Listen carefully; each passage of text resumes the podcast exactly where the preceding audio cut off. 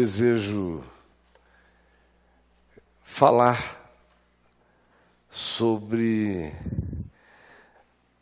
as grandes tentações de estarmos vivos hoje assistindo o mundo e a sociedade humana se tornar como ela vem se tornando numa velocidade assombrosa, como nunca antes, e será cada vez mais assim, conforme o diagnóstico do Bauman, uma sociedade líquida.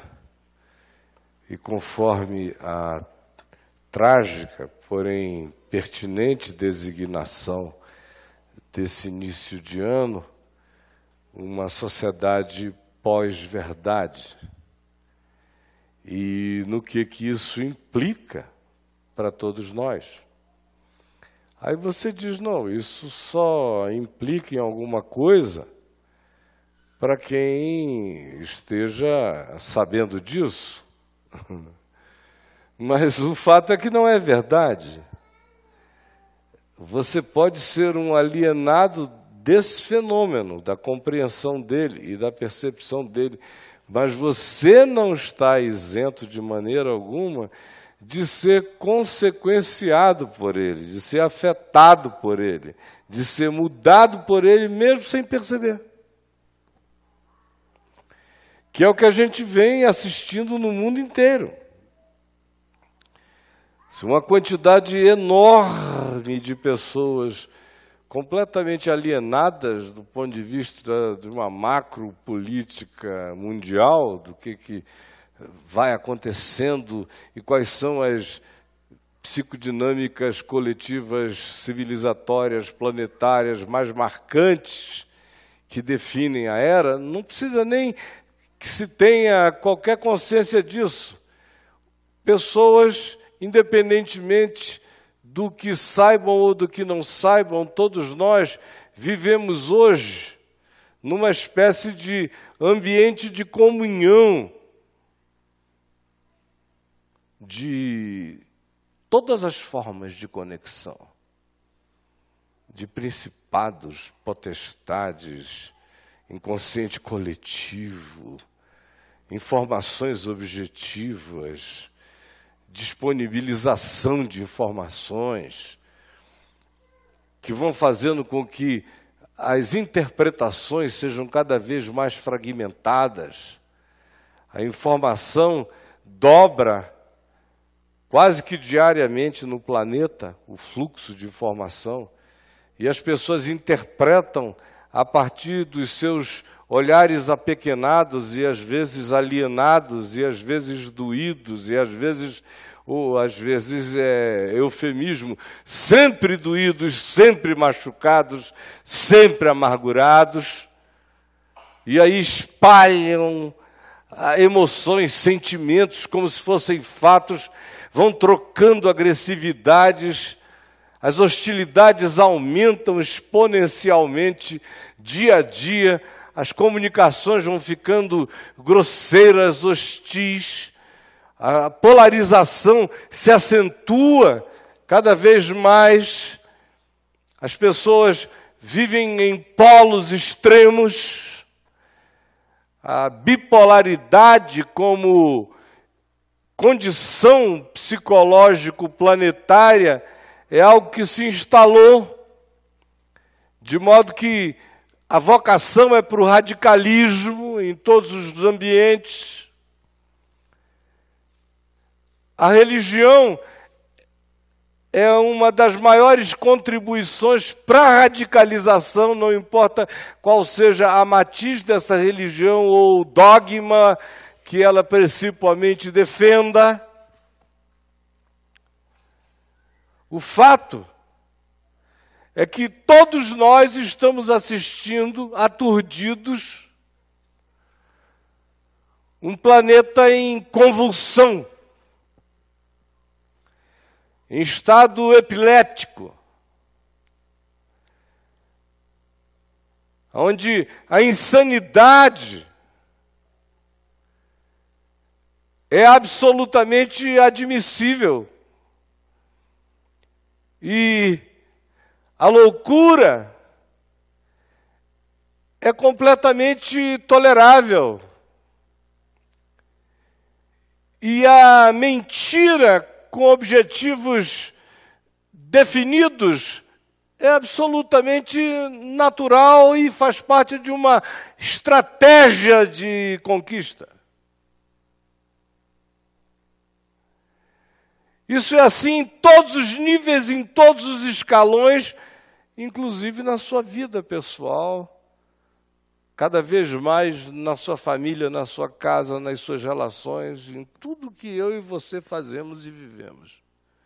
A gente vai virando isso sem se tornar, sem perceber.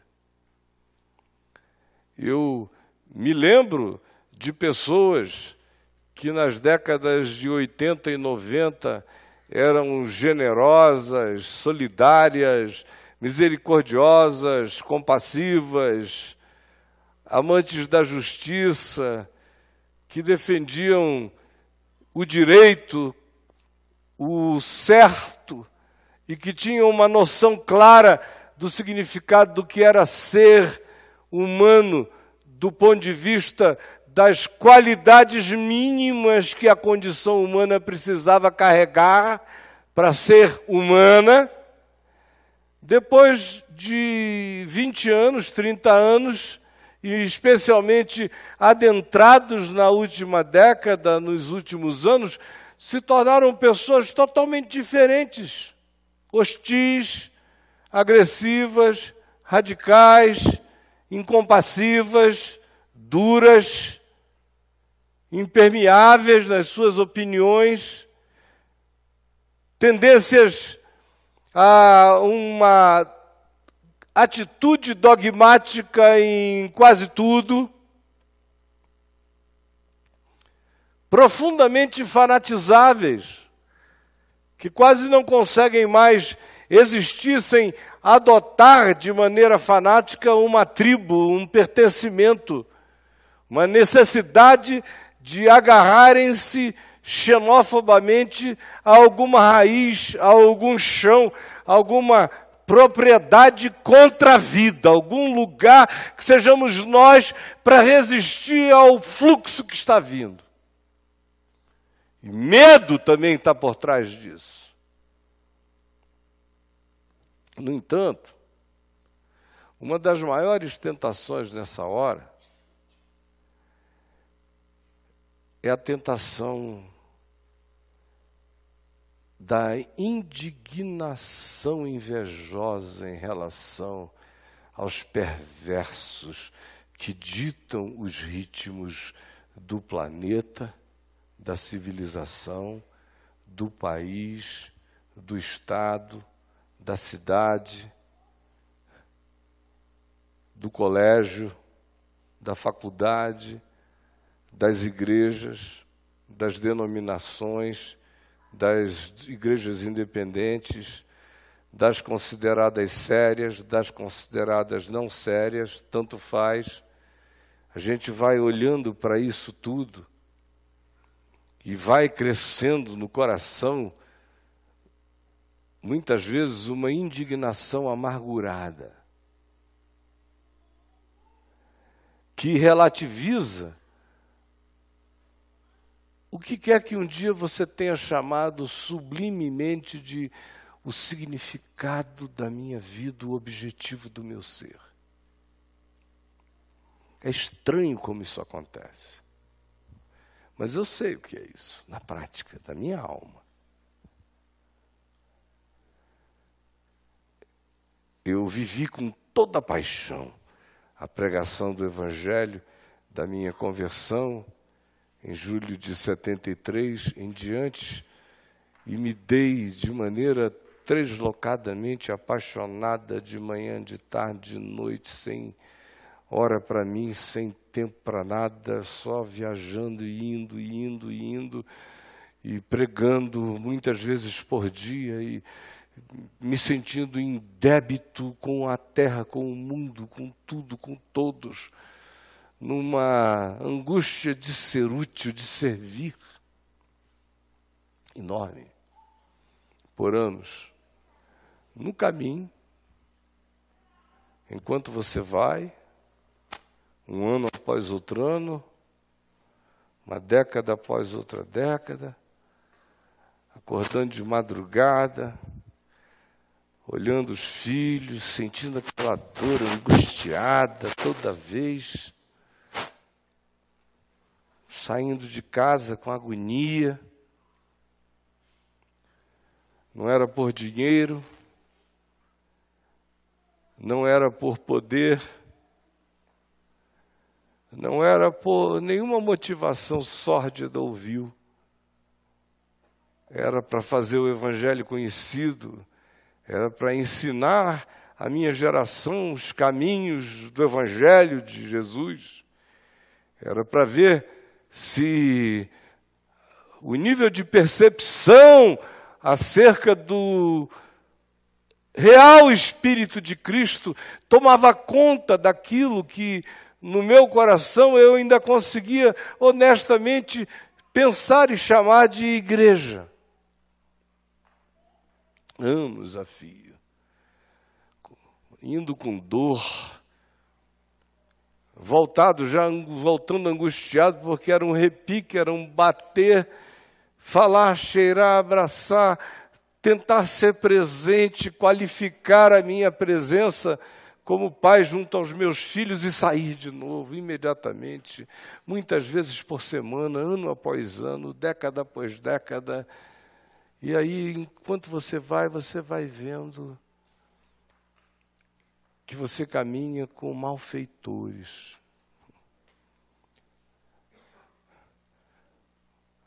Enganadores, adúlteros sórdidos, que telefonavam antes para os organizadores dos eventos deles nas cidades para onde estavam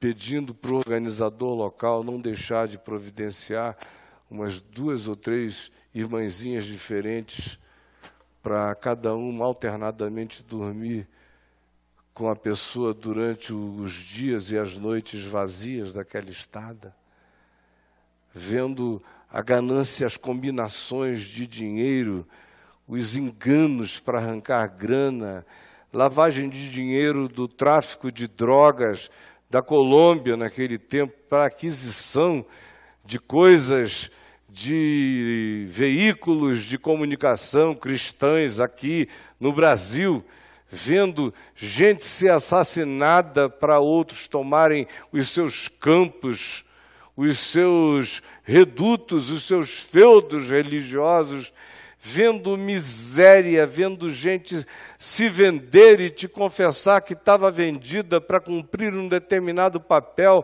vendo gente com cara de piedosa que depois um dia te dizia: Olha, nessa causa eu me levantaria para me comprometer com ela, mas eu não posso, porque se eu levantar esta bandeira, essa convicção, eu vou perder 40% ou 50% das minhas contribuições. Aí você vai vendo, isso não era aqui um, aqui outro ali, era aquela coisa espalhada, generalizada, podre, sórdida, fétida. E o coração vai ficando tomado por essa indignação amargurada. Indignado e amargurado. Aí imediatamente a sua percepção muda, se altera. Teu olhar muda. E você começa a se perverter sem sentir. Só por isto. Por manter essa indignação amargurada, esse olhar, essa tristeza. E aí, logo depois, surge uma ponta disfarçada de indignação que camufla apenas uma auto-vitimização dizendo: por que, que eu me santifico e tenho que viver a vida assim? e a vivo e a escolho com sinceridade e vejo todas essas outras ações deliberadamente da maldade crescerem e proliferarem. No dia que isso surge dentro de ti, nem que seja como um sentimento, a tua ruína está certa. É só você alimentar.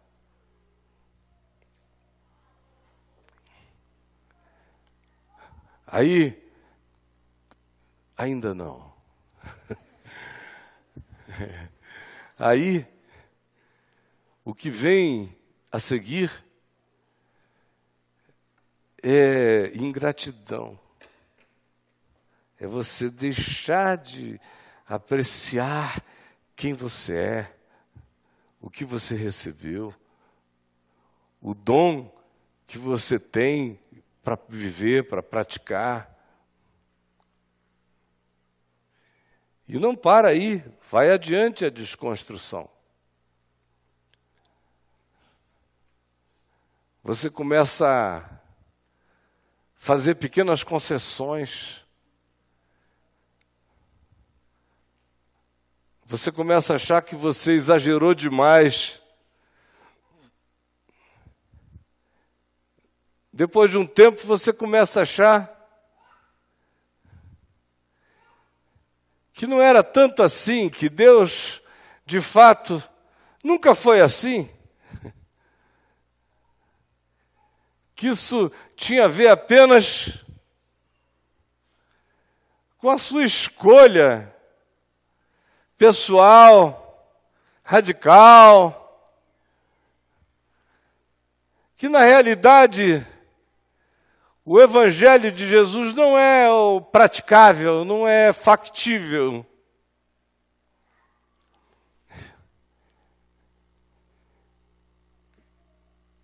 E aí você começa a sentir, sem notar, inveja dos malfeitores. E na hora que você começa a sentir inveja dos malfeitores, nessa mesma hora o seu coração começa a se abrir para toda sorte de relativização. As mesmas que eles fazem. O mesmo que eles se permitem. Pode ser que não na mesma intensidade. Você mantém essa justiça, essa superioridade. Faço sim, mas assim numa medida muito, muito, muito, muito pequena. Não me compare. Eu sou uma pessoa íntegra. A pessoa começa a medir o mal feito em quantificações, em valores. Ah, foi só uma merreca. Isso sim que é roubo digno de punição. Você começa a fazer essa gestão, fazer admissões diversas para a sua vida, concessões. Os grossos seduzem. Então, deixa eu exercer minha dose de grossura. os escrachados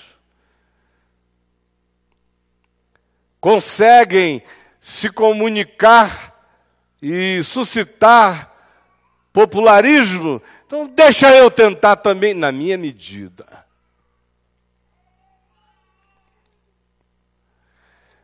Eu estou dando exemplos numa perspectiva mais ampla, mas que tem a ver com aquilo que se relaciona com a existência pessoal da gente, em qualquer âmbito, como eu disse, em qualquer nível. Aí quando você menos nota, você entrou numa idêntica ao que nós temos assistido cada vez mais intensamente, e essa foi uma semana extraordinária acerca disso. Que é você ver um insensato com um cetro canetoso na mão, dizendo, enquanto tem a bênção de todos os pastores do país, praticamente, e das igrejas, e dos aliandores cântores rabacaias Joe, todos, de ponta a ponta. Oh, glórias, o nosso Salvador chegou. E a mensagem, não apenas declarada de maneira documental, através de gestos e medidas políticas, mas explicitada oralmente, que diz: olho por olho, dente por dente, fogo contra fogo, mal contra mal. Aí você vê a comunidade do país considerado o que tem o maior número de cristãos, de igrejas, de história, aplaudirem, e quem quer que diga, ei, não é assim, é na mesma hora tratado como alguém que não está entendendo esse momento da soberania de Deus, usando a espada do ungido do Senhor para ser uma das trompetas do Apocalipse no mundo. Você que não está vendo.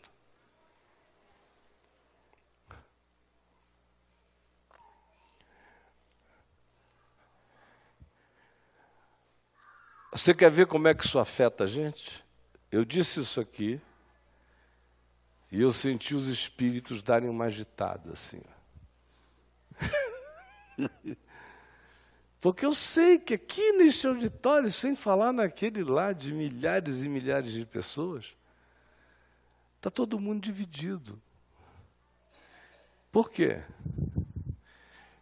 Quem achar que a advocacia do olho por olho, dente por dente, fogo contra fogo e mal contra mal, é alguma coisa que pode ser feita em nome de Jesus, não sabe de que espírito é até hoje.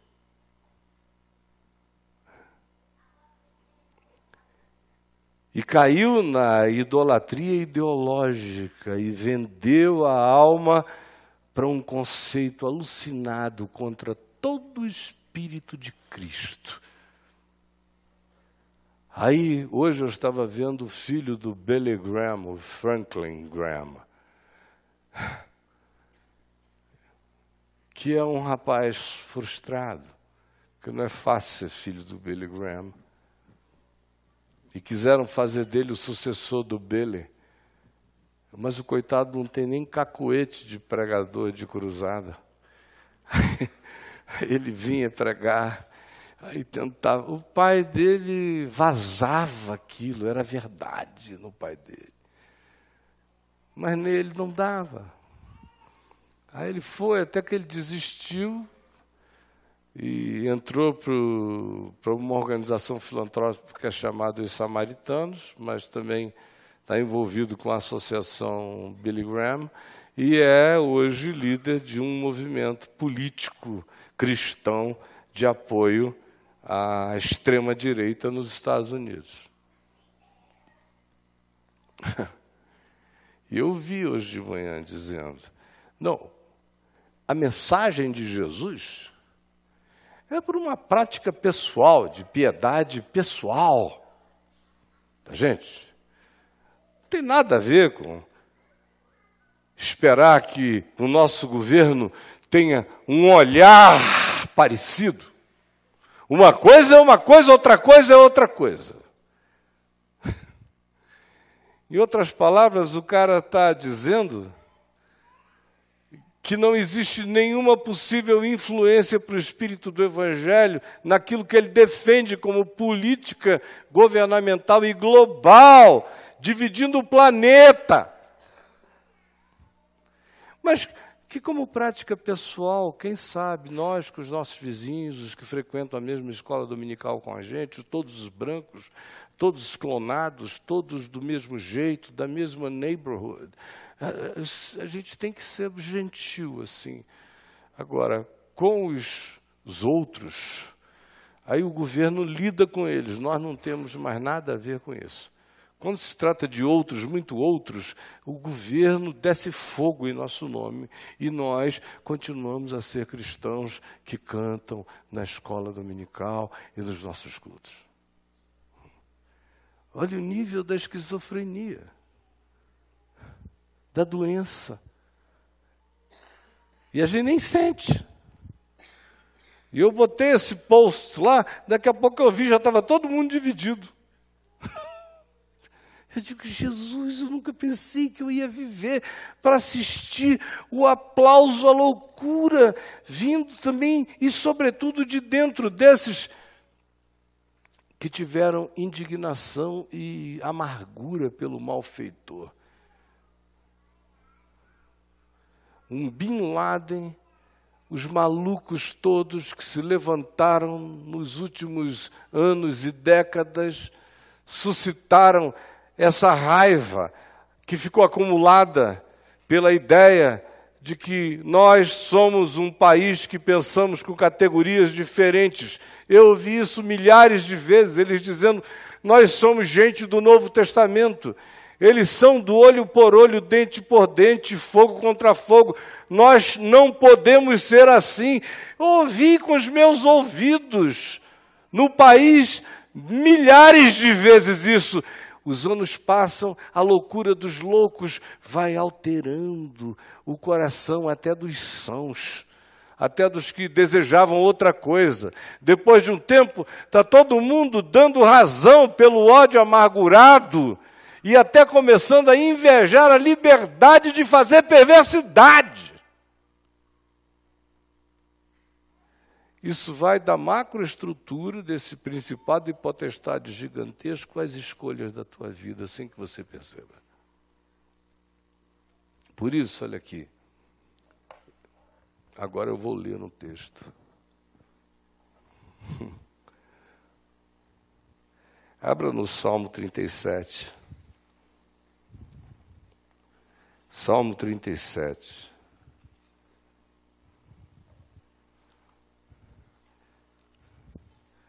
Não te indignes por causa dos malfeitores.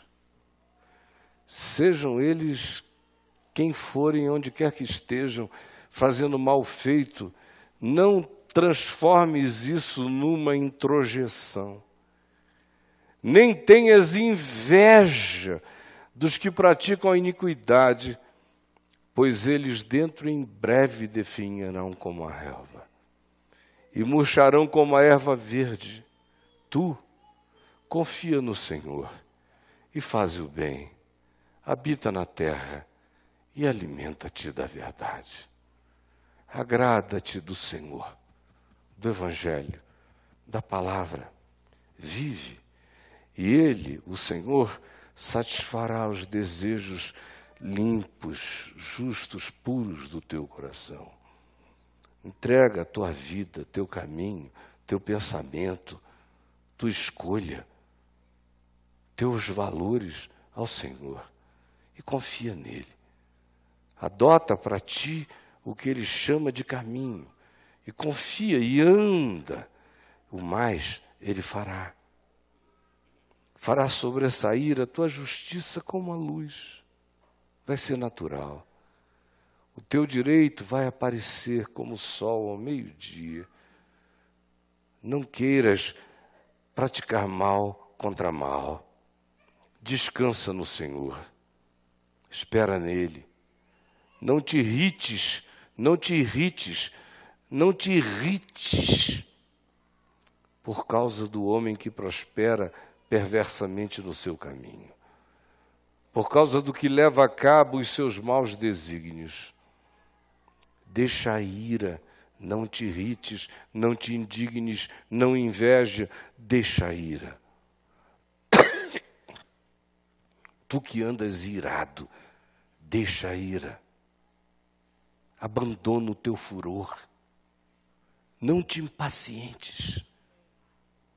Não te impacientes, certamente isso dará merda. Mesmo. Para ti, se te impacientares, mas para o outro, se tu não fores impaciente e esperares, tu verás o que acontecerá, certamente isto acabará mal. Porque os malfeitores serão exterminados, mas os que esperam no Senhor, que fazem o seu trabalho, que comem do seu pão com dignidade, esses possuirão a terra mansamente. Mais um pouco de tempo e o ímpio que tu chamas ímpio não existirá. Procurarás o seu lugar e não acharás. Está preso, está fugido, está onde? Ou está calado? Mas os mansos herdarão a terra e se deleitarão na abundância da paz.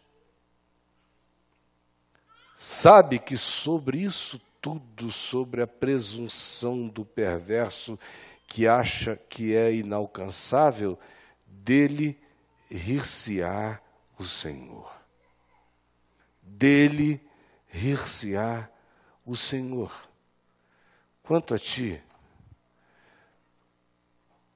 firma os teus passos em Deus, porque o Senhor firma os passos do homem bom, e no seu caminho se compraz. Se cair, não ficará prostrado, porque o Senhor o segura pela mão. Eu fui moço e já agora sou velho, porém jamais vi o justo desamparado, nem a sua descendência mendigar o pão. Ele é sempre compassivo. Portanto, aparta-te do mal e faz o bem, e será perpétua a tua morada. Como diz Paulo em Romanos, no capítulo 12. Você quer saber o significado de não te deixes vencer do mal, mas vence o mal com bem. Não te indignes por causa dos malfeitores, nem tenhas inveja dos que praticam iniquidade.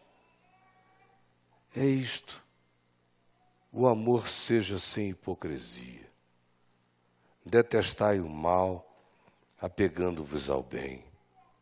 Amai-vos cordialmente uns aos outros com amor fraternal, preferindo-vos em honra uns aos outros. No zelo, não sejais procrastinadores, ao contrário, sede fervorosos de espírito, servindo ao Senhor. Regozijai-vos na esperança da vida eterna, sede pacientes na tribulação, na oração perseverantes, compartilhai a necessidade dos necessitados, praticai o acolhimento, abençoai os que vos perseguem, abençoai e não amaldiçoeis Alegrai-vos com os que se alegram, chorai com os que choram. Tende o mesmo sentimento uns para com os outros, em lugar de serdes orgulhosos, condescendei com o que é humilde, e não sejais sábios aos vossos próprios olhos. Não torneis a ninguém mal por mal, mal por mal. Ao contrário, esforçai-vos por fazer o bem perante todos os homens. Se possível, irmãos, quanto depender de vós, tende paz com todos os homens. Não vos vingueis a vós mesmos, amados, mas dai lugar à ira divina, porque está escrito: a mim me pertence a vingança, eu retribuirei, diz o Senhor. Disto cuido eu e não vocês. Pelo contrário, Se o teu inimigo tiver fome, dá-lhe de comer. Se tiver sede, dá-lhe de beber. Porque fazendo isto, amontoarás brasas vivas sobre a consciência dele ou sobre o inconsciente coletivo desses que são assim. Não te deixes vencer do mal, mas vence o mal com o bem. Aí você decida qual é o objetivo e o sentido da sua vida. Que tipo de gente você é? A hora é essa. Eu tenho que decidir que tipo de gente eu sou na terra. Qual a minha semente? Qual o meu espírito? E quem é o meu Senhor? O que não for como Jesus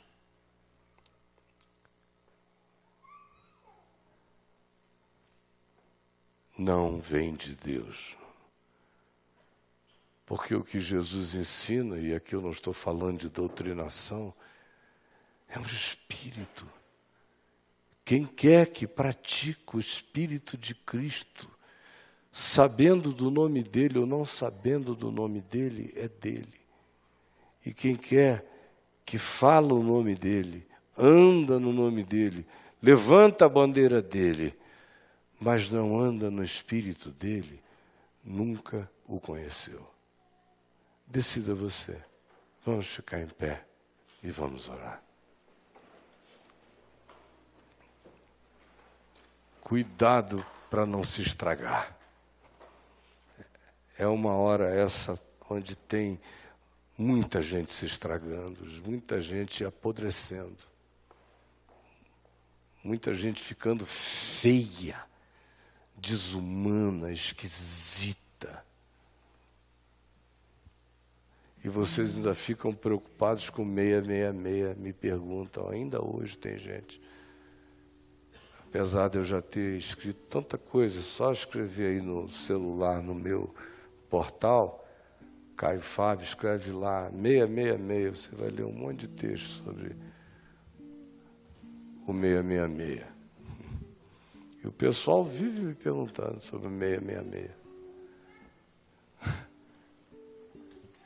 666 é um pensamento, minha gente, mais do que um chip ou uma marca, um número. É a rendição a um espírito. A esse espírito, que não é o espírito de Cristo, é o anticristo o que ensina o oposto de Cristo, o que promove o oposto de Cristo. Pior, em nome de Cristo, é mais 666 ainda. Abram os olhos para vocês não ficarem tatuados por isso na alma, sem perceberem.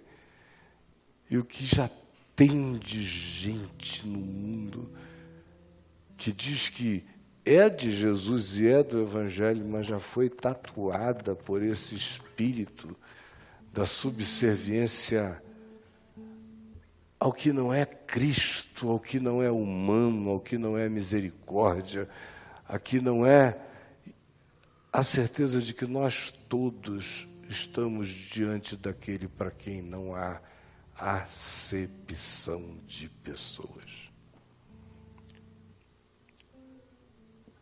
Cuidado, para que sem notar você tenha decidido que vai lutar fogo contra fogo, olho por olho, dente por dente, e tenha decidido, sem nem perceber, que vai enfrentar o mal com o mal.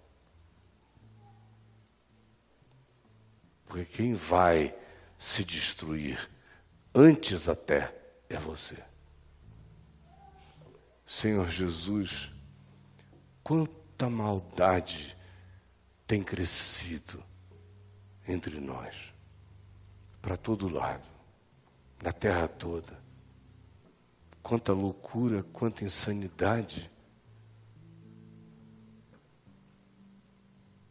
há um dilúvio, há uma arrebentação espiritual de principados, de potestades, de nuvens, de acumulações de maldade se derramando em volta do planeta, alterando a mente humana em toda a face da terra, antagonizando-nos, fazendo-nos tornarmos-nos os inimigos mais diabólicos uns dos outros. E há aqueles que dizem que são do Evangelho e que fazem coro a essa hostilidade do mal contra o mal. Que não aprenderam até hoje que ninguém se fortalece alimentando-se da iniquidade, e nem do ódio da hostilidade, e nem da acepção de pessoas, nem do preconceito. Ó Espírito Santo, eu sei que o que eu estou dizendo aqui não tem nenhum poder entre os homens. Está todo mundo bloqueado, todo mundo impermeável. Eu sei que é uma mensagem perdida. A menos que o teu espírito nos constranja, nos comova, nos acorde, nos ilumine, nos ressuscite dessa morte. É com isso que eu conto. É a ti que eu entrego a confissão do Evangelho que eu acabei de fazer. Perante anjos, demônios, principados, potestades, poderes e representantes diversos da minha geração, aqui ou em qualquer outro lugar da terra. Que a tua palavra não volte vazia, Senhor. É o que eu te imploro. Em nome de Jesus. Amém.